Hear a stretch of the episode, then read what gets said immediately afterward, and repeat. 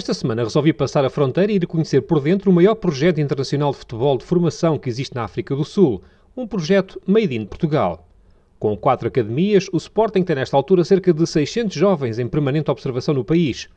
E tudo começou com um desafio lançado a João Braga, um treinador que em Portugal esteve durante 16 anos ligado aos escalões de formação. Eu vim morar para a África do Sul há 5 anos atrás e através de alguns amigos em comum com o Lionel Pontes, um, havia uma pessoa bastante interessada em ter uma academia do Sporting na África do Sul, um, que através do Lionel Pontes chegou a mim e então juntámos o útil ao agradável e começámos com as academias na África do Sul, primeiro em, em Rustenburg, depois em Joanesburgo, depois em Pretória e posteriormente em Nelspruit. João Braga é coordenador da Academia do Sporting de Joanesburgo, que utiliza o complexo esportivo Redden House, um colégio privado no bairro de Bedford View, para realizar os treinos. Com a ajuda de vários técnicos de formação, todos eles sul-africanos, João tem conseguido captar cada vez mais talentos para uma modalidade muito popular na África do Sul toda a gente adora futebol. Depois, por eh, questões culturais, questões sociais, uh, existe desportos com, que seguem muito, que são seguidos muito atentamente aqui no, no país. Mas o futebol é a paixão deles, apesar de uh, eles seguem mais atentamente o futebol da Inglaterra. Os clubes ingleses são os primeiros clubes de, de praticamente todas as, as, famílias aqui, e depois vêm os Kaiser Chiefs e os Orlando Pirates e as grandes equipas daqui. Inaugurada há cerca de dois anos, a Academia do Sporting em Joanesburgo movimenta nesta altura mais de 200 jovens futebolistas, entre os 4 e os 17 anos. E por aqui há um leque enorme de nacionalidades. Muitos são filhos de pais portugueses, mas há também sul-africanos, árabes, italianos, angolanos e moçambicanos, como é o caso de Pedro Marco. Ouvi dizer que és craque, é verdade? Sim, sim, sim. Eu, quero ser um, um craque. Que lugar é que jogas no campo? A ponta de lança. E marcas muitos golos? Sim, eu, eu marco uh, 15 golos. De origem angolana são Ismael Venâncio e Luigi Nunes, mais dois jovens leões à procura de um lugar ao sol. O futebol é do meu sangue. O meu pai já jogou, agora eu também estou a jogar, todos os meus irmãos jogaram, então eu também estou a jogar. Eu gosto muito do, do esforço do Cristiano Ronaldo. Cristiano Ronaldo que também passou na formação do Sporting, não? É? Sim, sim, sim. Isso também serve para vocês como um exemplo? Ah, sim, é um ídolo para nós.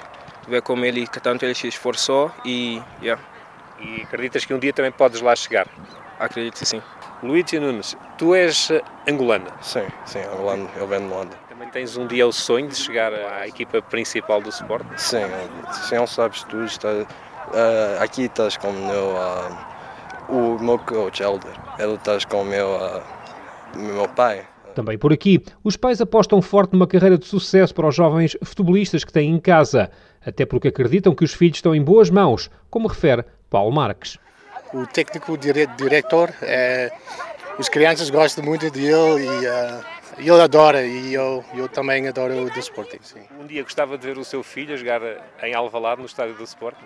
Pois, isso era o sonho. É o sonho, pois. A garantia que os pais têm é que o método de ensino é igual ao das outras academias leoninas. Isto para que a marca Sporting esteja sempre presente. Daí que seja normal, como salienta João Braga, as deslocações a Portugal para participar em torneios e estágios em Alcochete. Nós já tivemos vários, vários momentos em que estes miúdos foram, tiveram a possibilidade de ir ficar na academia, dormir na academia, comer na academia, uh, treinar na academia, fazer, fazer treinos na academia, observados pelos treinadores locais. Já tivemos, inclusive, no ano passado, demos um passo também bastante importante no projeto, que foi levarmos 12 jogadores da África do Sul a treinar com as equipas do Sporting.